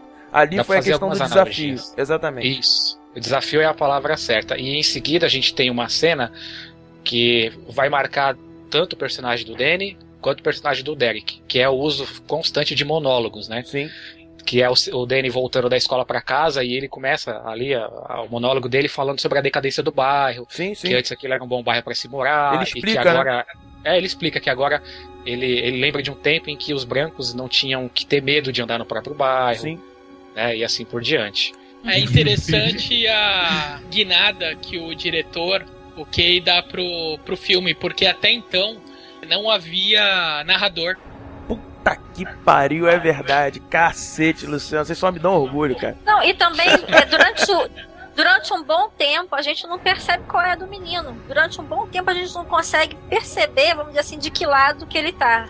A gente desiste dele, Erika. A gente Exatamente. acha que ele é um merda. Exatamente. Ele é a sombra do irmão dele. Exatamente. Até a cena que ele tá conversando com o diretor, a cara que ele faz, eh, a impressão que eu tive quando vi, um pouquinho antes, fala, puta, esse garoto não tem jeito. O cara tá falando e o moleque tá nem aí, tá cagando, Sim, sabe? sim. Mas depois, quando entra essa cena, em que entra o narrador que o Luciano falou, aí a gente começa a conhecê-lo de verdade. Até a sala da que ele tá com o diretor, você é o judeu. Você tá dizendo que ele não tem futuro, que ele tá perdido. Sim. Sim. We're losing our right to pursue our destiny. We're losing our freedom so that a bunch of fucking foreigners can come in here and exploit our country. Na sequência dessa cena, tem aquela cena em que ele para e começa a lembrar do irmão dele jogando basquete com com os negros. Quer dizer, o irmão dele na verdade não estava jogando, quem estava jogando era um time, né? E essa Sim. cena da quadra, ela é simbólica em vários sentidos, né? Eu até separei alguns aqui. Por exemplo, vocês pensaram porque eles colocaram uma cena numa quadra de basquete, o conflito esportivo poderia ser qualquer outro esporte, mas por que o basquete? É porque é o esporte mais. É o mais miscigenado. Não, É, é- é- é- é- Não, na época era. Tem várias razões ali, na minha opinião, Michael. É o mais é, que você falou, né? Tem uma miscigenação muito grande no basquete. É o esporte preferido dos americanos, né?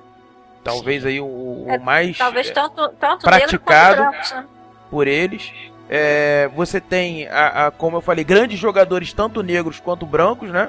É o esporte característico de subúrbio. Exatamente. Sim. E você tem ali, talvez, o que a gente pode colocar, como a Erika e a gente começou a falar. Lembra, Luciano, que você falou que a gente que- que- que colocou lá no começo? Que o fogo foi trocado pela bola de basquete? Sim. A disputa pelo espaço fazia com que nenhum dos dois grupos arredasse o pé. Exatamente. Exatamente. Era o confronto, como a gente colocou, era o confronto diário. Até que o Derek resolveu colocar a aposta e eles acabam ganhando, né? E a música de Vitória, vocês perceberam? É, pá, não lembro agora, você me pegou. A trilha sonora de Vitória é épica. Vejam de novo essa cena e prestem Sim, atenção. Eu lembro até que nessa cena depois eles carregam o Derek nas costas, né? Como se ele fosse meio que o salvador ali da, da situação, né? Tem outro detalhe importante nessa cena. Ah, aquele amigo gordo do, do Derek, o Seth, que ele aparece várias vezes. gordo É. é passível de processo, Michael. Ele tem obesidade mórbida. Não, eu não vou falar nada, eu não vou falar nada, não, velho. Vocês estão todos magrinhos, vocês querem ser Não, geração. não, pra, pra ninguém dizer que eu, tô sendo, que eu tô sendo preconceituoso coisa assim, eu sou um magricelo e pronto, entendeu? Então não Entendi. tem, tem problema não. Magricelo não, Michael. Destituído de gordura. Falo, Momento falo- Luciano Babaca. politicamente correto. Momento Luciano Babaca. Passado, uma árvore com uma vagina, né? Mas tudo bem. É verdade. E isso está gravado, né? Mas tudo bem. Tá, isso tá gravado. Mas enfim, o, esse cara, esse amigo é, forte do Derek, Forte. ele, vocês notaram a camisa que ele tá usando? Ele tá usando uma camisa de basquete com o número 88. Isso é sabido, se você pesquisar na internet você descobre isso, que na linguagem dos neonazistas, o 88 ele é um número simbólico, porque ele é a oitava letra do alfabeto, que é a letra H. 88 significa HH ou raio Hitler. Hum, Caralho, Michael, você estudou, hein? Legal, Não, legal, mas Michael. Bom link. Eu não sabia né? desse link, não. É. Interessante. Eu, eu achei que a presença desse cara também foi simbolizando quando ele estava na prisão, como que aquela coisa toda continuou presente, invadindo aquele lar. A presença ali incomodava, né? Digamos assim. É, porque era gordo, grande. Gordo não, Luciano. Gordo não. desculpa, desculpa. Logo após essa cena, então, da quadra, a gente começa a entrar ah, numa cena do discurso do Derek, volta, né, novamente, a cena em flashback, preto e branco, antes do ataque da gangue dele, dos skinheads, a um mercadinho do bairro Sim. que é gerenciado por imigrantes.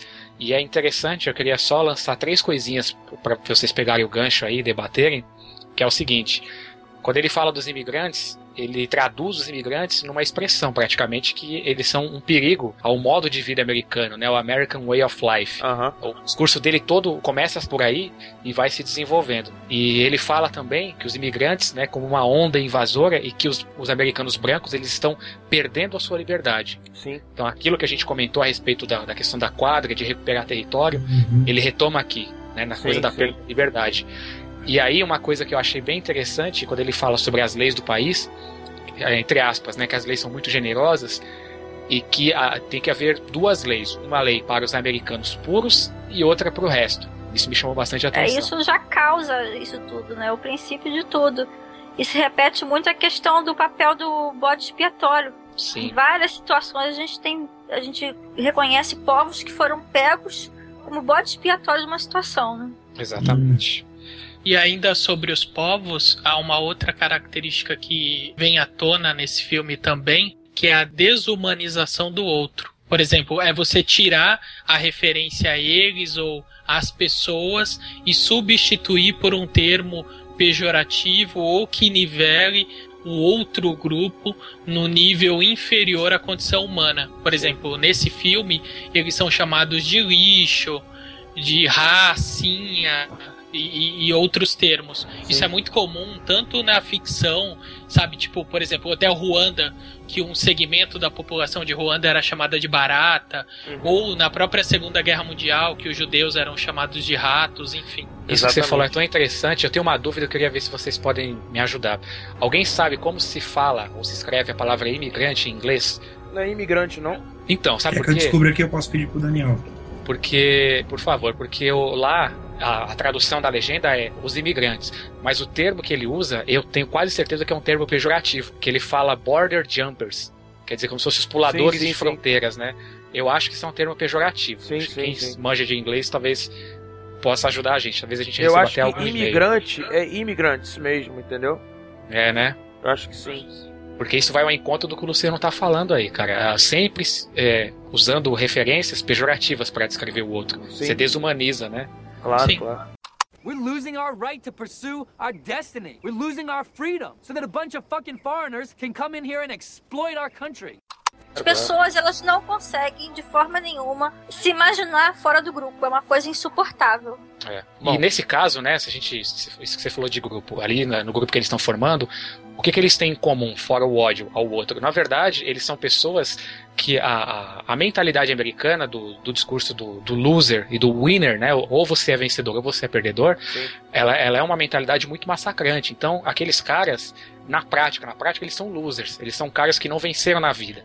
E no caso do filme, considerando que eles já são, por outras questões econômicas, sociais, eles já são derrotados, é muito compreensível não entender o que eles fazem, mas entender como é fácil o nível de absorção a esses ideais. Claro, Sim. claro. É, eu já ia fazer a emenda agora imediatamente, que a gente sai de um discurso, que é um discurso forte, inclusive, que ele faz, e que ali você entende até motivações sociais, quando ele aponta o colega que trabalhava no mercadinho e foi despedido, Sim. e agora o cara está desempregado, a gente passa para um outro, em que é um discurso interno. Eles estão dentro de casa, tá o Derek, né, que é o filho mais velho, tá a mãe, tá a, filha, a irmã dele e o irmão, e tem lá um cara, que inclusive é o professor do Danny, que é o novo namorado da mãe.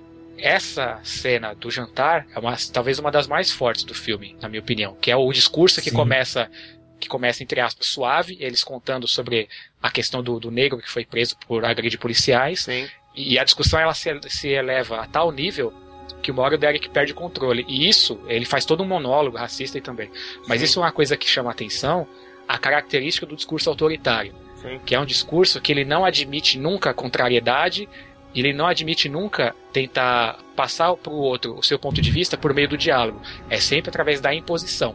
E Sim. quando ele vê que, o- que, que o cara que está ali na mesa, namorado da mãe, não compra a ideia dele, ele, ele começa a se tornar cada vez mais agressivo até chegar na agressão física. Sim. Mas ele já sabia que o cara representava ou compunha uma das minorias que ele ataca, que são os judeus. Sim, sim. Agora, uma questão interessante da gente analisar é o comportamento do próprio Derek, né, cara?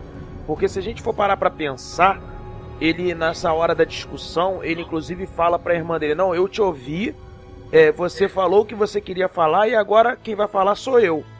Entendeu? Então o Derek me parece o seguinte, ele tem um conflito até de querer estar nessa questão da, da, da autoridade, mas acho que pelo pai ter sido bombeiro, enfim, oficial, ele respeita muito também a questão da, por exemplo, da autoridade dos policiais que vieram prender ele. Em nenhum momento ele ele contra-atacou os oficiais, entendeu? Ou ele lutou contra. Outra coisa é nessa questão de primeiro ter ouvido a, a irmã e ouvir realmente os argumentos dos outros e ele querer impor o dele. Entendeu? Como se os outros, assim, tudo bem, eles falaram, ok, eu ouvi, não compro essa ideia, mas agora quem vai falar sou eu. Então tem essa questão que é interessante, né? Até a gente prestar atenção nisso. É uma questão de hierarquia também, né? Porque ali naquele caso, é, primeiro, ele era, ele é o irmão mais velho. Sim. E você falou a questão do pai. O pai representava a hierarquia, os policiais representam uma hierarquia. Sim. Além de ser o irmão mais velho, ele é quando o pai dele morreu e ali naquela situação, ele é o homem da casa, então ele tem que ser ouvido. Claro. Tem dois aspectos que eu acho que são importantes, aliás, um leva ao outro, que são sacadas do diretor. Percebam que não só nessa sequência, mas em outras, como há uma constante de closes. Sim, Chega sim. a ser claustrofóbico, sabe? Verdade. Cara de quem tá falando, cara de quem tá ouvindo, cara de quem tá concordando, cara de quem não tá concordando. A forma pela qual os enquadramentos que o diretor usa nessas cenas, eu, eu acho, eu acredito que é para dar um tom meio que documental pro que tá sendo desenvolvido ali. Ou seja, isso daqui não é um mero drama, isso não é uma mera ficção. Ainda que seja suposta ficção, o assunto é real. Sim. Os argumentos são reais, inclusive para algumas pessoas, os argumentos são válidos. Exatamente, concordo, Luciano, perfeito. A diferença entre ficção e documentário, a linha é muito tênue para mim. Sim, concordo. Realmente tem esse, esse aspecto, né? E aí a gente entra depois dessa cena, que na verdade é um, é um interlúdio, né? Uma interseção em que eles passam novamente em flashback a prisão do Derek e depois já corta e mostra ele, ah, no momento atual, presente, fora da cadeia, ele indo até uma festa neonazista para ele vai na verdade praticamente obrigado porque ele quer acabar com a influência daquela coisa toda na família dele ele sabe sim. que o irmão dele está envolvido e aí a gente tem a apresentação de um outro personagem que é importante que é o Cameron Sim. que na verdade é o grande chefe né É, que já havia sido citado antes, mas aí a gente vê a influência dele, né? É, e vocês sabiam de uma coisa sabe quem era para ter feito esse papel Não. a quem foi oferecido o papel e recusou Não. Marlon Hum. Brando Olha, rapaz. Sério Marlon Brando Seria recusou Interessante, hein, velho? Interessante. pois é Mas ele já tava com quantos anos? ah isso eu não sei cara Ah, já tava um, um senhor de, de idade já, eu acho. Uhum. Sim. Já pensou ele tomando aquelas porradas? É, fica meio complicado mesmo. Ah, eu não. Eu, eu- por mais que eu gosto do Edward Norton, eu ficaria chateado. Falar em, falar em cena de, de porrada, eu quero pedir, por favor, pro Coruja descrever, porque o Coruja é bom em descrever cena que de pancadaria. Qual pancadaria você quer agora? Ixi. Peraí que bem? eu me perdi aí. Tudo- Acorda, Coruja! Não, eu tô aqui, eu tô aqui, é porque pra saber qual foi a pancadaria aí. É porque aquela ali foi bem simples, assim, entendeu? É, eu também não, Ah, não ali vi sim esse. achei é, Ali não sim foi foi hardcore, um, não. um, um leve momentinho de raiva. Ele decidiu dar uns murrinhos, uns biquinhos no cara, mas foi É, nada porque, demais na assim. verdade, essa Fiquei decisão. decepcionado agora, eu esperava uma descrição mega assim, né? O cara pega. Não, pô, mas é porque realmente aquela ali não foi tão. É, mas não foi, não pesada, teve, é, assim. não foi hardcore, não. Não foi hardcore, não. O interessante dessa parte aí que o Coruja tava descrevendo, né? É que a gente entende um pouco agora do personagem Cameron e do quanto ele tava influenciando o irmão do Derek também, né? É, Sim, sim. Porque meio que ali, meio que depois eu senti, eu não sei se é. Minha impressão foi errada. Que ele tava que meio que ten- tentando tornar o Danny o novo Derek, né? Não, não foi errado, não. É isso aí mesmo. É verdade. E tão importante quanto isso, Bruno, que você falou, Sim. a questão da doutrinação, o personagem do Cameron, ele mostra uma coisa que talvez nem todo mundo saiba, Aham. que aquela coisa, aquela coisa de rua, dos skinheads de rua quebrando e batendo, aquilo é só a ponta do iceberg. Na verdade, o buraco Sim. é muito mais embaixo. Exatamente. Perigoso, perigoso não, é, o- não é o cara que vai na rua dar porrada. Perigoso é o, é o mentor intelectual, é o cara que põe dinheiro nisso tudo, né? Mas é, isso pior é sempre, que a né? motivação dele nem é filosófica, né? Não, não, não. Filosófico não tem nada. A questão é realmente poder e dinheiro. Sim. Agora, agora me respondam, por favor. Sim, O Cameron lembra alguém pra vocês? É Cameron. mundo, vida real, tá? Uhum. Parem e pense. Pensem, o cara tem a ficha limpa, o cara nunca sujou as mãos, mas sob o controle dele, ele tem um grupo extremamente violento e ativo. Há alguém na história, inclusive americana, que representou uma figura tão forte como a dele? Eu lembro de uma pessoa, não sei se é o mesmo que você pensou, a relação não é exata, eu lembro do Goebbels. Também do Goebbels na Alemanha, Sim, claro. sim. Mas na própria cultura americana, não se esqueçam da figura do Charles Manson. Sim, sim, verdade, verdade. Isso que Sim. você fez uma referência importante, assim, na verdade, esse personagem do Cameron, ele reúne em si características que a gente pode identificar com várias pessoas. Mas na- no caso do filme específico, ele foi inspirado num cara chamado Tom Metzger, que ele é líder de uma organização chamada, não sei se o cara ainda é vivo ou não, mas naquele instante sim, que é líder de uma organização chamada WAR, a sigla, W-A-R, Uhum. que é White Aryan Resistance, é, resistência ariana, que é baseada no sudoeste da Califórnia, que inclusive é onde se passa o filme. We're losing our right to pursue our destiny. We're losing our freedom so that a bunch of fucking foreigners can come in here and exploit our country. Em seguida, a gente entra numa cena que é de extrema importância também no filme, Uhum. em que depois da confusão toda que ele arma na festa, ele tem que sair, sair voado, né, igual diz o Coruja, Uhum. e ele é confrontado pelo irmão na rua, o irmão não entende por que, que ele tá fazendo aquilo, por que, que ele tá indo contra aquele ideal todo. E aí que finalmente o irmão senta e conta pra ele toda a história que aconteceu na cadeia.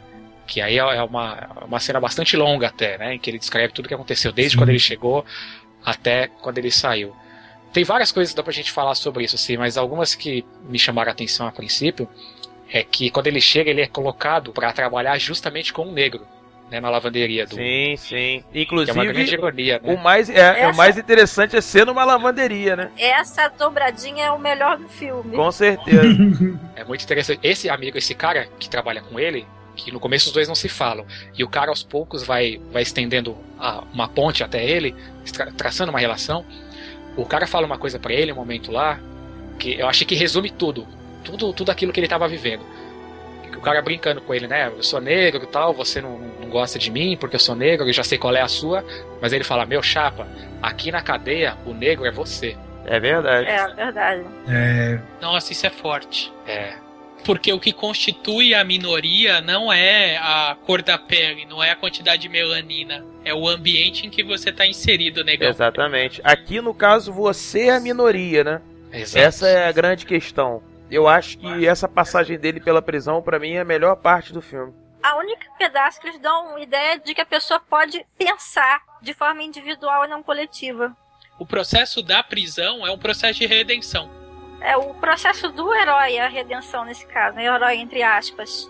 Sim, o objetivo é a redenção. Mas ele não adquire a redenção só depois, quando ele consegue convencer o irmão. Eu acho que esse processo, no meu entendimento, ainda não é a redenção, mas é o processo de transfor- lenta transformação dele. tá certo. Isso, inclusive, nesse filme é mais importante que a própria redenção. Você tem razão. Sim, é importantíssimo, cara. Até porque no começo, quando ele chega, ele, ele, lógico, ele vai procurar o grupo dele, o gueto dele, dos brancos ali, isolados. Só que logo ele se desentende com os caras porque, você vê, ele entra inocente na cadeia, né? Ele acha que os grupos são totalmente segregados. É, realmente, ele perde a inocência no banheiro. É, caralho, velho. Peraí, peraí. Mas Devagar. assim, quando ele, ele nota que existe uma, apesar das diferenças, existe algum tipo de convivência necessária, até para os caras sobreviverem ali dentro, ele fica decepcionado, ele se afasta dos caras, e aí realmente é a cena mais forte do filme, que é a cena em que ele é currado no banheiro, né? Eu É. ia usar essa palavra. Currado, Olha, eu, eu, eu vejo, inclusive, a gente lembra que eu tinha falado lá no começo que o irmão dele acordou e ele tava fazendo sexo lá com a, com a mulher e tudo mais? A Uhum. gente até falei, Caralho, guarda, Bruno. guarda, exatamente, guarda esse link. O Você vai despertar dizer do que ele cara. quando ele fez sexo no banheiro? Não, cara. O despertar do cara pra, pra situação em que ele tava, pra tudo que tava ocorrendo, é exatamente nessa cena. Então Isso tem foi duas brancos, né? Se foi pro Sim, branco, sim, se fosse sim. pro negão, ele ficaria mais feliz. Tô dizendo. Caramba, Que eu isso, achei que era só o Luciano que tava mandando umas dessas hoje, olha aí. Pois Ó, é. Fiquei corado de vergonha. Caralho, ele levou seis pontos, foi o Branquelo. Se fosse o Negão, então já Não, era, fudeu. Mas não ficou claro se ele tomou seis pontos na cabeça ou no Ah, rabo. não ficou claro. Ele Eu chega prestei atenção nisso Ah, também. Presta atenção. Ah, claro que ficou claro, gente. Presta atenção, olha só. Quando ele chega na enfermaria, você vê que ele tá deitado de bruços. Por que, que ele estaria É. deitado de bruços se os pontos não tivessem sido no rabo? É, foi, foi sinistro mesmo. Eu acredito que ele se Você- fudeu. Você tem a pimenta. Deu acarajé, encheu de pimenta. É, é, Só se é. for mesmo. Você tem a mente poluída, cara. Eu acho que ele levou ali no, no supercílio mesmo. Você tá... Não, não, Ah, sim, o Coruja tem razão, porque a cena seguinte é a cena do refeitório. É verdade, é verdade. E tem uma coisa que eu quero lembrar vocês do filme. Lembra lá no começo que eu falei a questão da água, água e tal? A água, quando aparece no filme, ela parece que ela tem alguns significados. Um Sim. muito importante é esse. Ah, quando ele cai em câmera lenta e a cena com água, né, no chuveiro, aquilo tudo escorre por ele. Sei lá, é uma viagem minha, mas alguém falou em, em perda da inocência. É como se a água estivesse levando pro ralo tudo aquilo que ele era antes. E quando ele cai, ele cai com o braço esticado e aparece a frase no braço dele, poder branco. Sim, sim, Verdade. perfeito, perfeito. Boa, Mike. Boa É análise. muito interessante. Lembrando também que depois disso, no lá na enfermaria, onde ele tava deitado e tudo mais, aparece de novo a figura do diretor, né? Sim. Trazendo os livros, conversando com ele.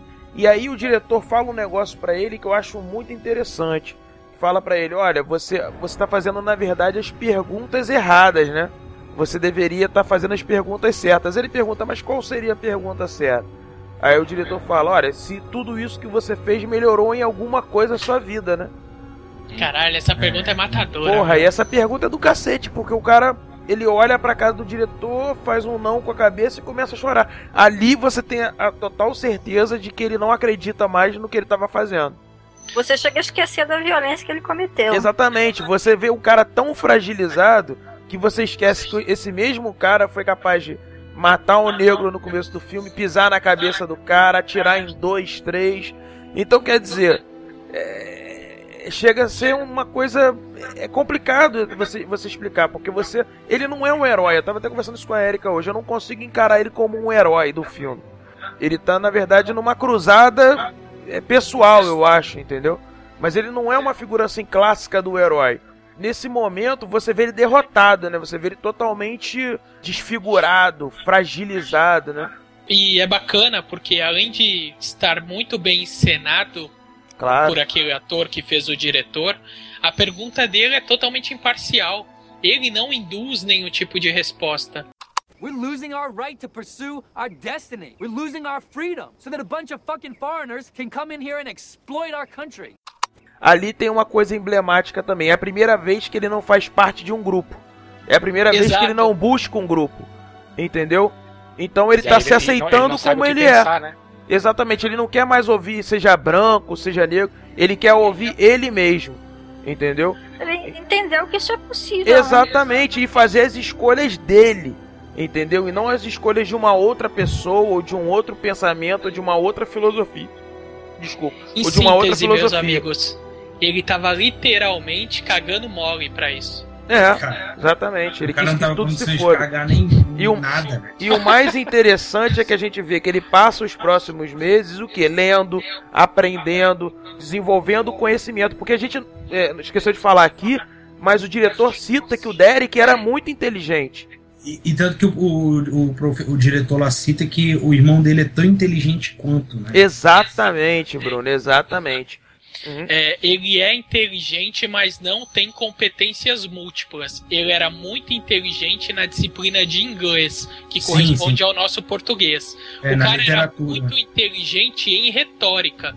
Tanto que ele pegou a inteligência dele e levou pro lado negro da força. Uhum. Que foi para convencer as pessoas a acreditarem, a assumirem aquele compromisso é- em perseguição. Eu acho que é mais do que isso até.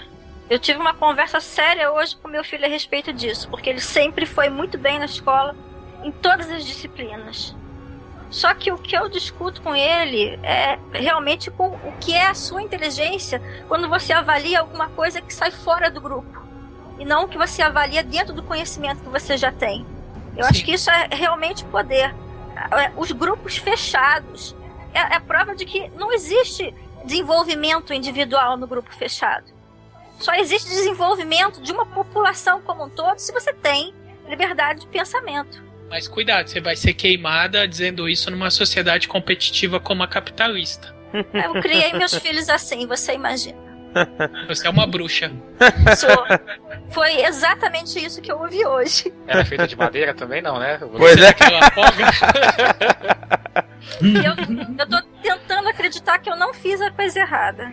Bom, retornando aqui pro filme, e ele sai da prisão com outro pensamento, né? Você vê que ele já tá com o cabelo grande, ele já não raspa mais a cabeça, e ele está vestindo uma roupa branca na parte de cima e negra na parte de baixo, né? Olha, Só deixando não tinha prestado Isso, atenção. claro, exatamente, pra mostrar que eu acho que de certa forma ele uniu as duas coisas, né?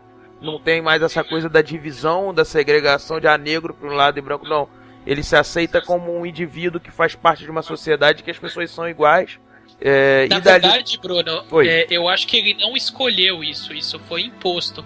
Porque o próprio uniforme da prisão era preto embaixo e a camisa regata branca. Não, mas eu Tem acho. uma- Hum, desculpa, Tem desculpa. uma cena da lavanderia que eles estão conversando, que se eu não me engano é a última que eles estão trabalhando junto, que o fundo é todo de pano Uhum, e o contraste é muito forte. Uhum. O contraste do fundo, cheio de roupa lavada, e eles com o, o negro do lado direito, ele do lado esquerdo, camiseta branca, calça preta nos Sim. dois. Mas ali ele tá passando por uma transformação. Você pegou um indivíduo que acreditava que só existia um poder. Ele aprendeu dentro da cadeia que aqueles que ele considerava amigos já não eram amigos dele. E aquele que ele, que ele considerava inimigos foi o que, que na verdade modificou ele. Foi o que mostrou: olha, não interessa se você é branco, se você é negro, se é verde, se é colorido. Não interessa.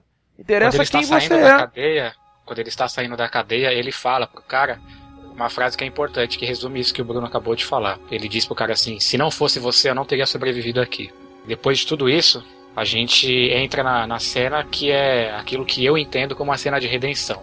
Sim, Que é não, quando- não, antes disso eu quero falar uma curiosidade. claro. Vocês sabem quem foi cotado na série Atores que não aceitaram o papel? Vocês sabem quem foi cotado pra ser o amigo dele de cela?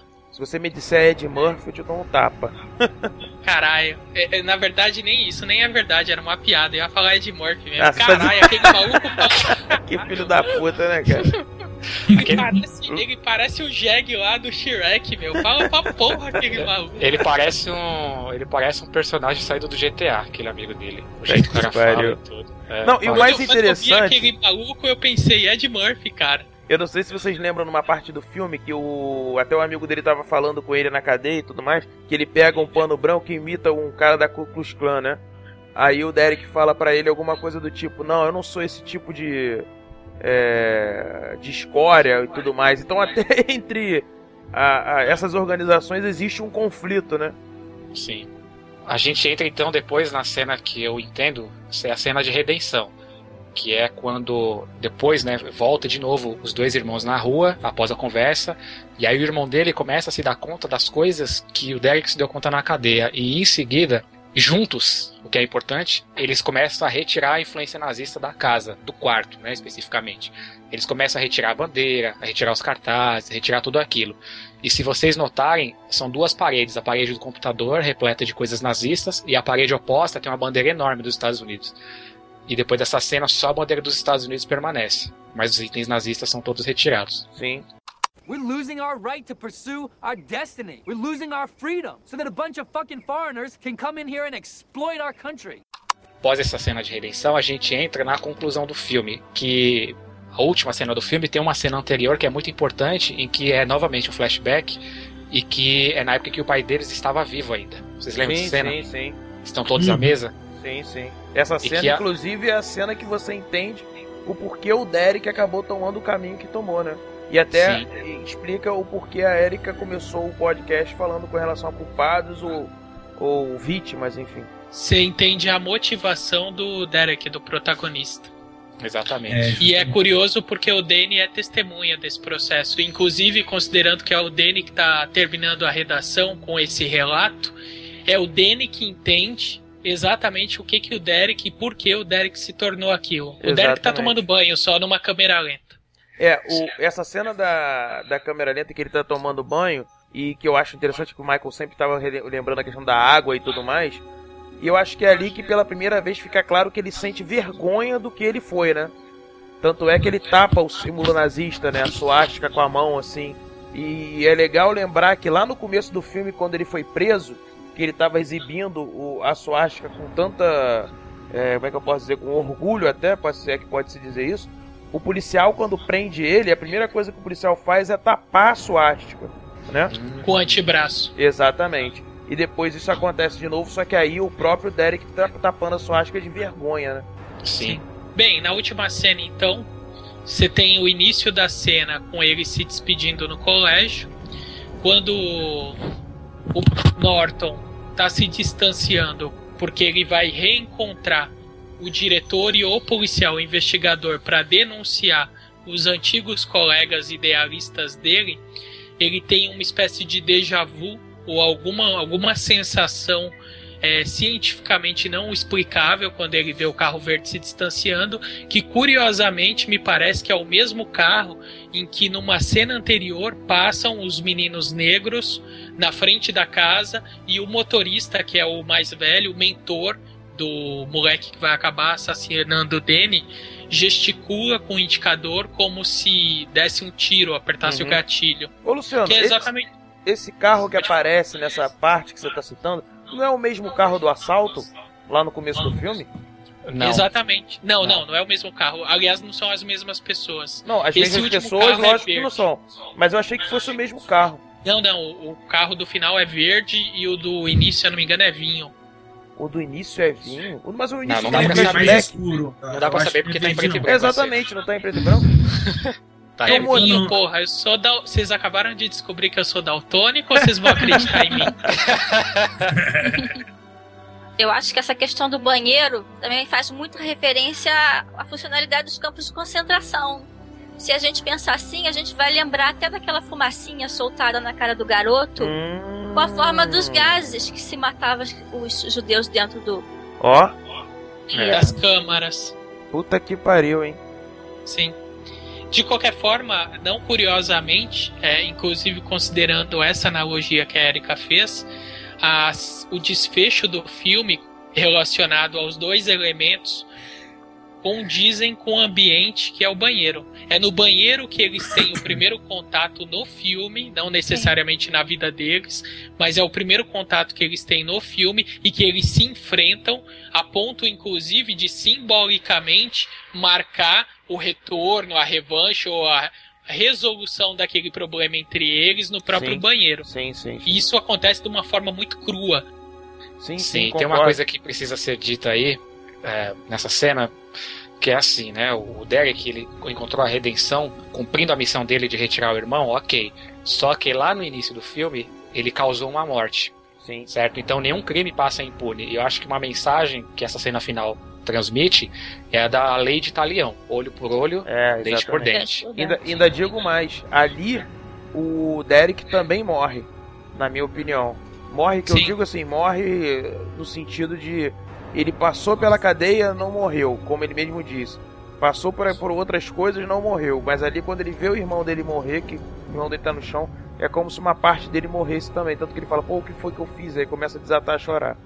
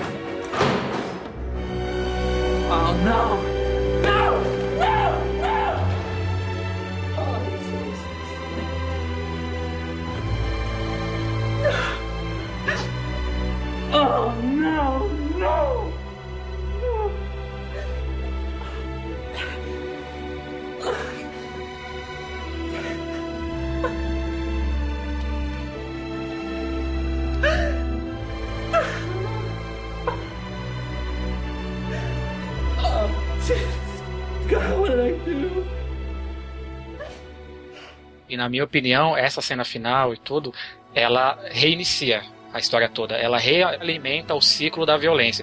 Por isso que lá no começo do cast a minha frase foi: o ser humano está fadado ao fracasso.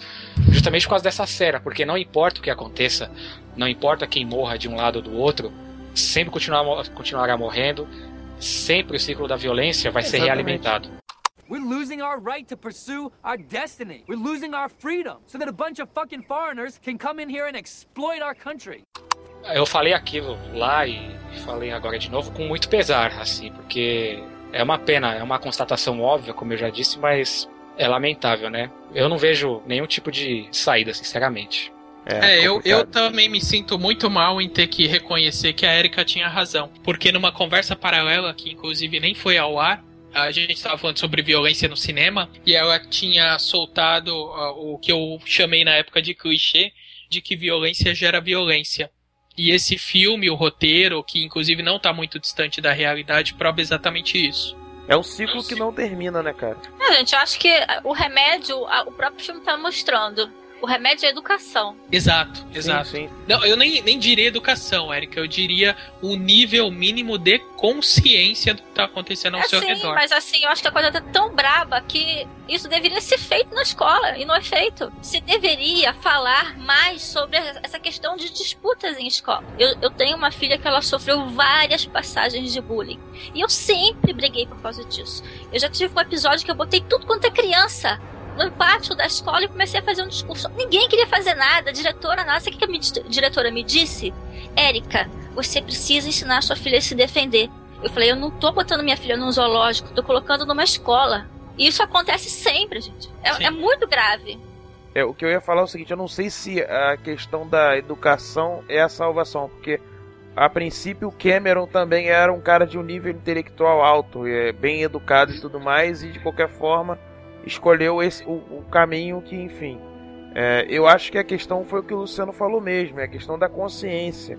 Educação no sentido de mudança educacional. Sim, sim, é o que eu tô falando. é- Eu acho que isso passa pela questão da consciência. De uma diretora, por exemplo, ter a consciência de que ela não tem que chegar pra uma mãe e falar uma coisa dessa. Que ela tem que tomar uma atitude, entendeu? Porque ela é uma educadora. Ela tá ali pra. Foi o que você falou, não tá ali pra controlar um bando de animais num zoológico. Mas as coisas, as coisas acontecem muito subliminarmente. Olha, será que é subliminar? Ou será que é porque realmente as pessoas não querem se comprometer? Elas sabem, elas veem, a coisa tá na cara, mas elas não querem se comprometer. Elas não querem Desculpa. ir contra o sistema. Desculpa, qual foi a renda mesmo desse filme? É Não, 26 mas- milhões, eu acho, se não me engano. Isso responde sua 23. pergunta, Bruno. Sim, sim, sim, verdade. Vamos então, vamos fechar com as conclusões. Cada um fala um pouquinho aí. Quem que pode começar ou quem gostaria de começar? Eu sugiro um minuto de silêncio. Considerando que o filme nos ataca com o dedo polegar na ferida, não tem outra forma senão pensar.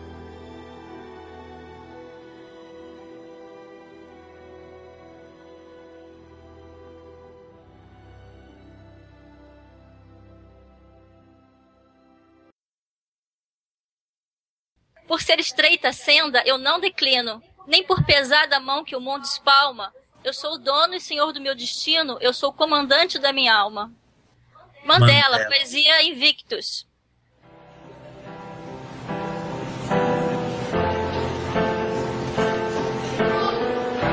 Imagine there's no heaven. It's easy if you try. No hell below us. Above us, only sky. Imagine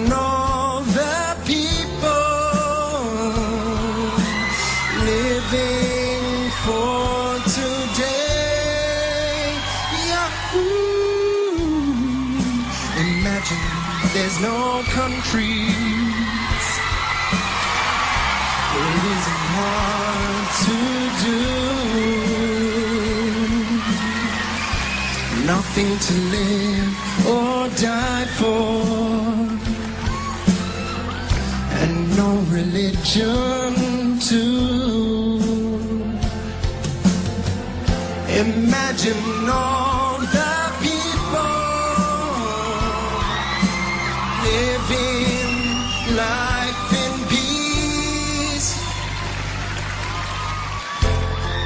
You may say I'm a dreamer, but I'm not the only one. Whoa, man.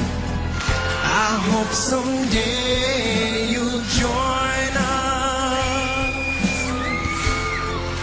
and the world.